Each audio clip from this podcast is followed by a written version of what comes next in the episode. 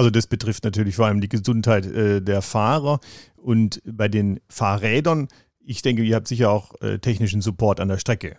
Natürlich, also wir haben fix äh, zwei Stellen an den Bergwertungen. Wir wissen noch nicht genau, wo wir sie positionieren, am Beginn oder am Ende, je nachdem. Und es wird auch ein mobiler Dienst unterwegs sein, wenn wirklich Probleme sind. Prinzipiell ist aber zum Empfehlen, dass man das Ersatzmaterial, das wichtigste, Schlauch, äh, CO2-Patrone und so weiter, mit am Rad führt. Das ist auf jeden Fall empfehlenswert.